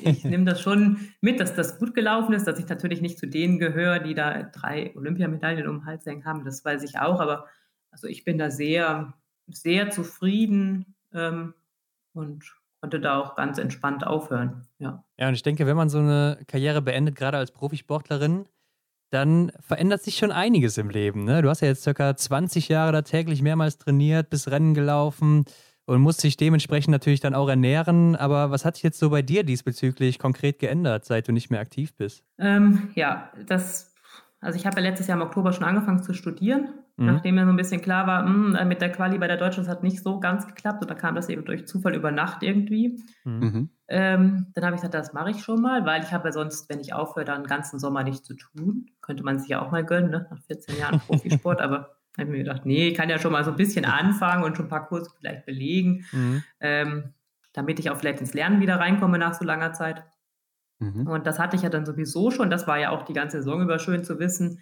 Ähm, das macht mir auf jeden Fall super Spaß und da kann ich dann Vollzeit weiter einsteigen. Ich habe auch am Samstag mein letztes Rennen gemacht, am Sonntag war es und Donnerstag war die nächste Prüfung. Also ich bin jetzt da nicht in so ein Loch gefallen. Ich hatte immer ja. Aufträge sozusagen. Und äh, es war super schönes Wetter. Ich habe nicht gedacht, dass ich so schnell danach wieder langlaufen gehe. Sind von mhm. Ruperlingen heim. Und ich glaube, am Dienstag war ich wieder beim Langlaufen. Also, weil es so schönes Wetter war, habe ich auch gedacht, hätte mir das ja vorher jemand gesagt, hätte ich gesagt, weiß ich nicht, ob ich das mache. Ähm, bin dann aber total gern jeden Tag zum Langlaufen gegangen, weil es super Bedingungen waren. Und dann ähm, ja, wollte ich mein Studentenleben so ein bisschen genießen und das Saisonende und dann kam Corona. und dann hatte sich das auf einmal mit diesem, oh, ich tingel mal von einer Party zur nächsten in Willingen und äh, ja, das hatte sich relativ schnell erledigt dann, ja. Ja, also, da wie gesagt, dann, seitdem ist ja. auch noch nicht so wirklich Alltag eingekehrt, mhm. weil dann mhm. war Corona, da hatte ich noch viele Prüfungen. Ähm, ja, hatte ich auch ein bisschen mit zu tun, weil vom Winter musste ich natürlich auch was nachholen und dann ähm, war ich aber im Soll dann, hatte ich zwei Semester dann um schon im Juli mhm. und dann habe ich noch äh, sieben Wochen Praktikum gemacht, jetzt in Semesterferien im Sommer. Ja, und seit letzter Woche äh, geht schon wieder los. Bin schon wieder. Ja, klar, Oktober ist ja mal die Zeit, ne? wo es wieder losgeht. Dein ja, und jetzt Semester kommt vielleicht so ein bisschen Alltag mal. Jetzt, also wie gesagt, ich habe immer noch viel Sport gemacht und super gern. Hätte ich mhm. auch nicht gedacht, dass ich das so gern mache. Ich hatte so ein bisschen Sorge, dass jemand sagt, ja, jetzt musst du aber auch noch abtrainieren, ne, obwohl du kein Ziel mehr hast. das war aber gar nicht das Problem. Also wie gesagt, dann kam Corona. Man hatte sonst nicht, konnte man ja nicht viel machen. Ja. Habe ich halt gelernt und Sport gemacht und so. Und ähm, das hat sich aber auch weiter durchgezogen. Also ich sage, ich gehe total gern einfach mal noch eine Stunde laufen oder mal Mountainbiken und ähm, ich brauche das irgendwie auch noch so. Ist das dann auch noch täglich oder so, wann du mal Lust hast, ab und zu oder so? Ähm, am Anfang war es fast noch täglich. Je nachdem, wie jetzt mein Alltag ist, wenn ich klar ganz normal Arbeit und Praktikum mache, dann ist es nicht jeden Tag, weil manchmal hat man abends noch was anderes oder so. Aber so probiere ich jetzt schon, dass ich so fünfmal die Woche was mache, mhm. plus minus. Also so fast jeden Tag, ja. ja Aber wenn es nicht klappt, dann noch. ist auch gut. Und ja, wenn ja. es fünf Grad und Regen hat, ähm, ach, kann ich mal ganz entspannt zu Hause jetzt sitzen und sagen, oh, bin ich heute froh, dass ich nicht raus muss. Klar, ja. Das kann man sich, glaube ich, gut vorstellen. Gibt es denn auch beim Thema Ernährung Aspekte, die du äh, ja jetzt dadurch verändert hast oder die du verändert, verändern musstest? Denn ähm, vorher hattest du ja durch deine hohen Trainingsumfänge äh, einen unheimlichen Kalorienverbrauch und durch die sitzende Tätigkeit als Studentin, ja, verändert sich das doch deutlich, oder? Ja, das Gute ist nur, dass man auch deutlich weniger Hunger hat. Also okay. dieses, ähm, oh Gott, es gibt jetzt eine halbe Stunde Mittagessen. Ich komme gerade von drei Stunden Training. Äh, das fällt natürlich weg. Also mhm. Ähm, natürlich hat man in der Zeit so gesund gegessen, ähm, wo ich sage, das behält man auch irgendwie bei. Also ja. es macht natürlich jetzt keinen Unterschied, ob ich jetzt äh, zwei Kilo mehr oder weniger habe. Das hat natürlich jetzt nichts mehr, keine Auswirkungen in dem Sinne. Mhm. Aber ich merke es natürlich auch, wenn ich jetzt ja, drei Tage Scheiß essen würde, merke ich auch, dass ich mich nicht so gut konzentrieren kann oder sowas, dass es ein bisschen schwerfälliger ist, wo ich sage, ähm, da hat man viel gelernt in der Zeit als Sportler, ähm, gesund zu essen, viel, äh, richtigen Moment zu schlafen, ähm, irgendwie so sich gesund und fit zu halten, was mir jetzt natürlich beim Studium auch hilft, wenn man sagt, mhm. man macht das so. Aber klar, stört natürlich auch keinen, wenn man sagt, oh, Mittag hatte ich heute gar keine Zeit für irgendwie und dann esse ich da ein Stück Kuchen dann nachmittags. Ähm, so ein bisschen flexibler und so ein bisschen mhm. entspannter. Du studierst ja Psychologie, ne? Mhm. Siehst du da auch so deine Zukunft dann irgendwann mal oder willst du dann doch wieder im Biathlon verankert sein, beziehungsweise vielleicht das auch verbinden oder sowas? Ähm, vielleicht könnte man es verbinden, aber ja. das ist jetzt nicht ähm, Plan A, sage ich mal. Ja. Ich mache es einfach, weil es mich interessiert, weil ich da schon mal den Heilpraktiker für Psychotherapie gemacht habe, ähm, nebenher mal neben dem Sport, wo ich einfach gemerkt habe, das, ist, das, das springt mich irgendwie an, das macht mir Spaß. Und ob das jetzt im Mentaltraining ist, bei gesunden, sage ich mal, topfitten Leuten, die sagen, sie möchten sich einfach nur verbessern, oder ob man einfach sagt, man hilft wirklich jemand mal aus der Krise raus, ähm, ist beides interessant. Vielleicht mhm. schließt das eine das andere auch nicht aus, mal in Zukunft. Ja, halte ich mir ein bisschen offen. Okay. Mhm, klingt auf jeden Fall interessant, eine interessante Mischung. Ja. Aber gibt es auch etwas, was du aus deiner aktiven Karriere als Biathletin vermisst? Ähm, ja, dieses automatisch Zeit für Sport haben. Also jetzt muss ich irgendwie, jetzt ist das Lernen Priorität. Also ich lerne auch immer erst und gehe dann zum Sport, wenn ich dann eh nicht mehr denken kann. Ja. Mhm. Und manchmal geht es sich halt nicht aus, wenn man sagt, das und das möchte man auch noch und hier möchte man auch noch schnell hin und das muss man auch noch erledigen. Und ich sage, oh nee, heute schaffe ich es nicht. Das war halt früher ja klar, dass man immer Zeit für Sport hat. Ähm, das, das geht mir so ein bisschen ab. Und was mir auch abgeht, einfach dieses mit der Trainingsgruppe, dieses ganz normale Soziale. Ähm, mhm. Das war natürlich aber auch krass, weil dann Corona kam und ich ja das, also das ging ja dann jedem so, ja, klar. dass das für jeden abgebrochen ist. Bei mir ist das nur auf einen Zeitpunkt gefallen. Also mit Sport ja. aufgehört, Uni auf einmal alles online, Trainingsgruppe sehe ich auch nicht mehr. Oh, jetzt muss ich alleine lernen und alleine zum Sport. Das war natürlich, also wie gesagt, ich weiß jetzt nicht, wie es gewesen wäre, wenn es anders gewesen wäre, wenn da jetzt nicht Corona gekommen wäre im Frühjahr. Ja. Ähm, ja, und die, natürlich mit den Leuten, mit denen ich mich gut verstanden habe, das das vermisse ich schon. Ich war jetzt auch letztes Wochenende mal in Ruppolding mhm. und habe Denise und Caro besucht. Ja, haben wir das gesehen. ist dann irgendwie auch schön. Da merkt man ja. auch, dass man das so ein bisschen, ja, mhm. vermisst, dass man sich automatisch irgendwie trifft und sieht. Ja. Ja, klar. Und ich glaube, ich lehne mich nicht zu weit aus dem Fenster, wenn ich sage, dass das Lernen jetzt nicht zu deiner größten neuen Leidenschaft zählt. Wie sieht es aus? Hast du, hast du schon eine neue Leidenschaft entdeckt, neben dem Lernen? Ähm, nee, also wie gesagt, ich also so schlecht finde ich das Lernen gar nicht. Also das auswendig lernen, naja. Okay. Ich, ich denke mir immer, es ist schön, dass ich das alles irgendwie mitbekomme in der Vorlesung und so viel. Also ich bin da schon wissbegierig, wo ich mir bedenke, aber auswendig lernen möchte ich es jetzt nicht. Wissen möchte ich es alles, aber nicht das jetzt irgendwie. Aber das, ja, wasch mir den Pelz und mach mich nicht nass, das funktioniert halt nicht. Mhm. Ähm, also nee, das macht mir schon Spaß. Auch das Fach ist interessant, auch wenn es jetzt okay. mal Statistik ist oder so. Also da bin ich echt, ähm, habe ich, glaube ich, den richtigen Studiengang gewählt für mich. Also mhm. da bin ich schon da gut dabei. Muss halt von meinem Leistungsanspruch so ein bisschen runter. Also im mhm. Biathlon waren halt 90 Prozent manchmal im Rennen nicht ausreichend. Im Studium in der Klausur sind 90 Prozent halt definitiv ausreichend und man muss sich da ja. keinen Kopf machen. Ähm, das merkt man aber deutlich als Biathletin, wo immer in dieses Schießen in Prozenten ähm, so alltäglich mitschwingen. Heute hast du 100 Prozent geschossen, dann 95, dann 90. Ja, ja. Und man sagt, mit 80 Prozent hätte man nicht an den Start gehen müssen. Ja, 80 Prozent in der Uni ist, naja, bestanden, brauche ich nicht wiederholen, brauche ich nicht nochmal lernen, ähm, Aktenordnung ja. zu, äh, mhm. nächste Prüfung lernen. Also das ist irgendwie auch ganz schön, aber auch irgendwie neu, dass man das so anders angehen kann. So ein bisschen, ja, sonst mache ich gern Sport natürlich nebenher. Und ja, so ein bisschen Zeit halt mehr für Familie oder so. Ich habe jetzt die zwei Praktikas gemacht und immer verbunden mit Heimatbesuch. Einmal bei mir daheim in der Nähe von Willing, vier Wochen, wo ich dann nochmal Zeit für Oma und Mama und fürs Patenkind und für die beste mhm. Freundin hatte. Das mhm. habe ich sehr genossen, weil das hatte ich als Sportler nicht, dass man da die Leute so viel sehen kann und so ja, ja. einfach nach Feierabend abends sagen kann, komm, ich komme bei euch vorbei. Ähm, ich komme noch mit und äh, genau, das, das genieße ich auf jeden Fall sehr. Das andere Praktikum habe ich bei meiner Schwester Christine gemacht, also nicht bei Caroline, sondern mhm. bei der mhm. anderen in der Gegend, dass ich die mal sehe. Bei Caro habe ich ja öfter gesehen im Sport und war noch oft ja. auf dem Doppelzimmer, aber für die andere, da war ich ja sehr, sehr selten habe ich da drei Wochen mitgelebt. Also ja, das genieße ich super. Und dass ich halt flexibel bin jetzt mit Zeiteinteilen.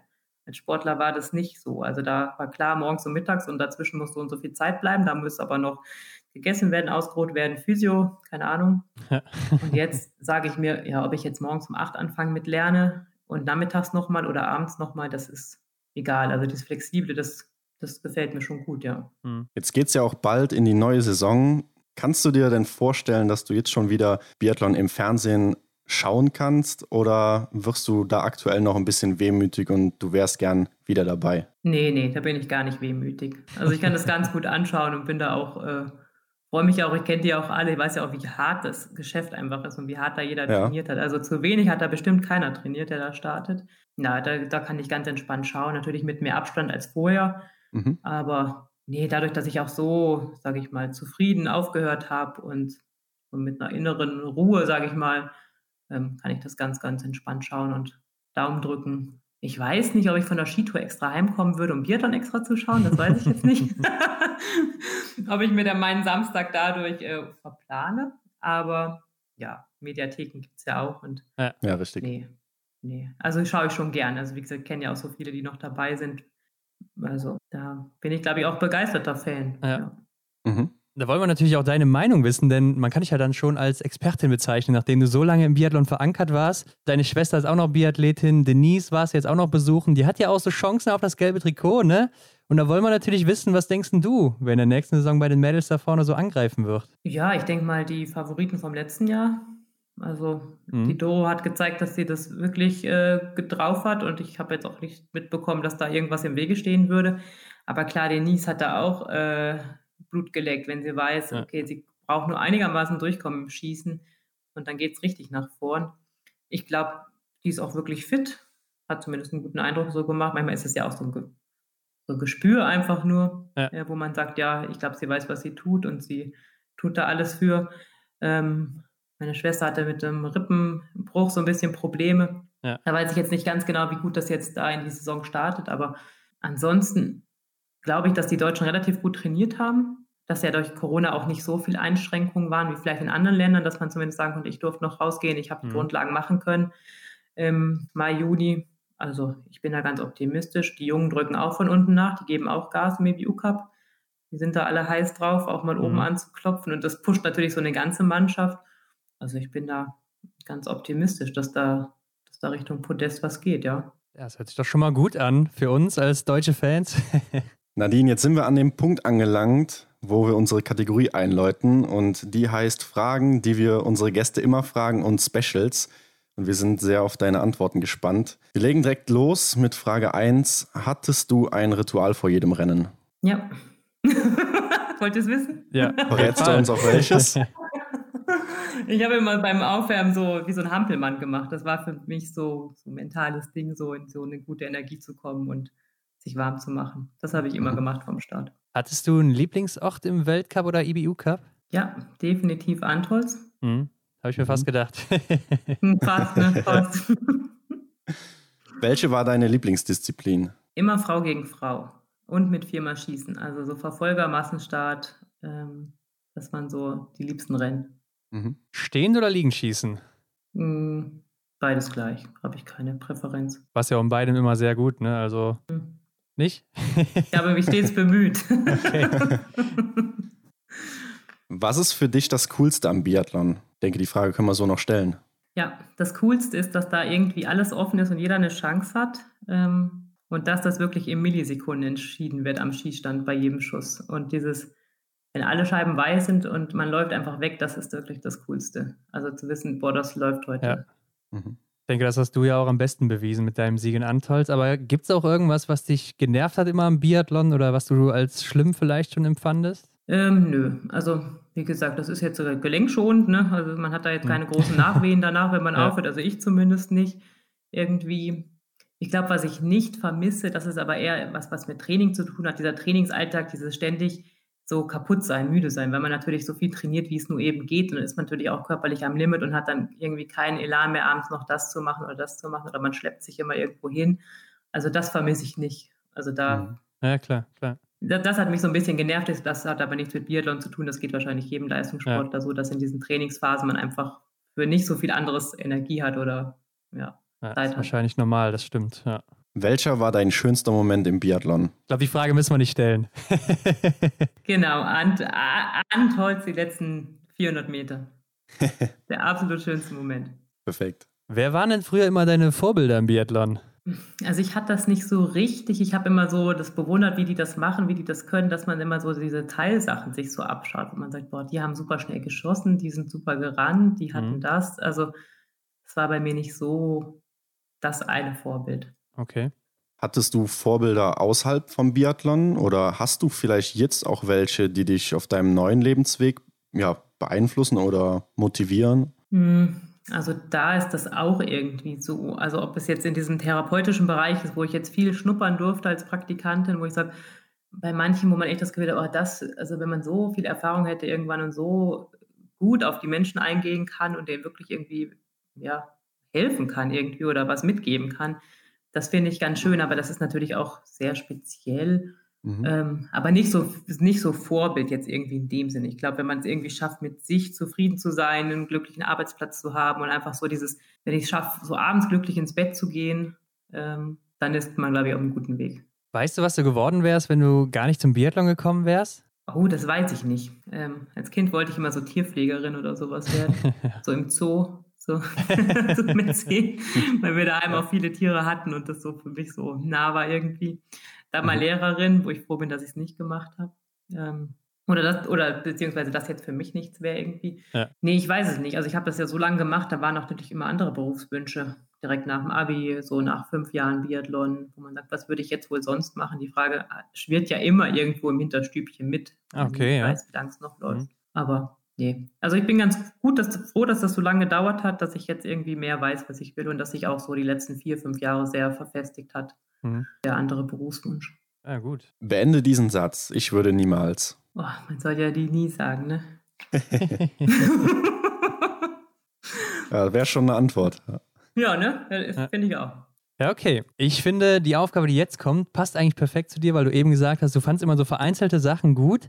Du kannst ja nämlich jetzt den besten Biathleten oder die beste Biathletin der Welt zusammenstellen. Ist egal, welche Eigenschaften du nimmst, egal ob Frau, Mann, aktiv oder inaktiv. Und was würdest du da nehmen und von wem? Also, ich würde von der Doro dieses eiskalte Schießen mhm. da mitnehmen. Die ist ja da wirklich, äh, die macht es schnell und sicher. Also, das und so eiskalt, das, das würde ich auf jeden Fall dazu nehmen. Dann würde ich vom Foucault das Laufen dazu nehmen, weil das mhm. nicht nur schnell ist, sondern auch so eine Leichtigkeit immer hatte. Ja. Irgendwie gerade in den Jahren, wo er so super gut war, das würde ich mitnehmen. Und so eine, so eine glückliche Persönlichkeit, das würde ich auch noch dazu tun. Dass das nicht so qual und irgendeinem Ziel hinterherrennt, sondern dass man mit so einer Begeisterung tut. Und ich glaube, dann gut schießen, gut laufen und dann noch mit einem guten Gefühl. Das ist, glaube ich, so die beste Kombination. Kennst du einen, der so ein gutes Gefühl immer vermittelt hat oder so? Oder eine? Mm, ja, das ist auch speziell, das hat ja nicht jeder immer einen guten Tag, ne? Aber ja, man schaut ja, man weiß es ja auch manchmal nicht. Jemand, der nur in die Kamera lächelt, weiß man nicht, ob der wirklich abends glücklich ins Bett geht. Ja, und ob der Olympiasieger unbedingt glücklich ist, noch ein Jahr später, weiß man auch immer Klar, nicht irgendwie. Ja. Aber es gibt schon so Leute, die so mehr in sich ruhen und das, das fand ich immer sehr bewundernswert, wo man mhm. sagt, da, den haut so schnell nichts um. Das okay. fand ich schon schön, gerade in diesem Biathlon-Zirkus. Ja. ja. Was würdest du auf eine Werbetafel schreiben in einer großen Stadt, wo es jeder lesen kann? Hm, heute ist ein schöner Tag, um glücklich zu sein. ja, okay. das stimmt. Das äh, kann man sich eigentlich jeden Tag sagen, ne? Das sollte man vielleicht ein bisschen mehr, ja. wenn dann wieder alles über den Kopf wächst. Ja. ja, Nadine, das war dann auch unsere letzte Frage, beziehungsweise unsere letzte Aufgabe für dich. Und du kannst jetzt noch hier sagen, wo man dich verfolgen kann, wenn man noch ein bisschen mehr über dich erfahren will. Du bist ja auch noch relativ aktiv auf Instagram, oder? Ja, so ein bisschen. Also ja. da kann man mir so ein bisschen folgen, wann ich beim Sport bin oder was so in der mhm. Uni vielleicht ansteht oder was vielleicht auch so coachingmäßig, Mentaltraining irgendwie so vielleicht mal passiert die nächsten Jahre. Mhm. Vielleicht äh, passiert da ein bisschen was dann, ja.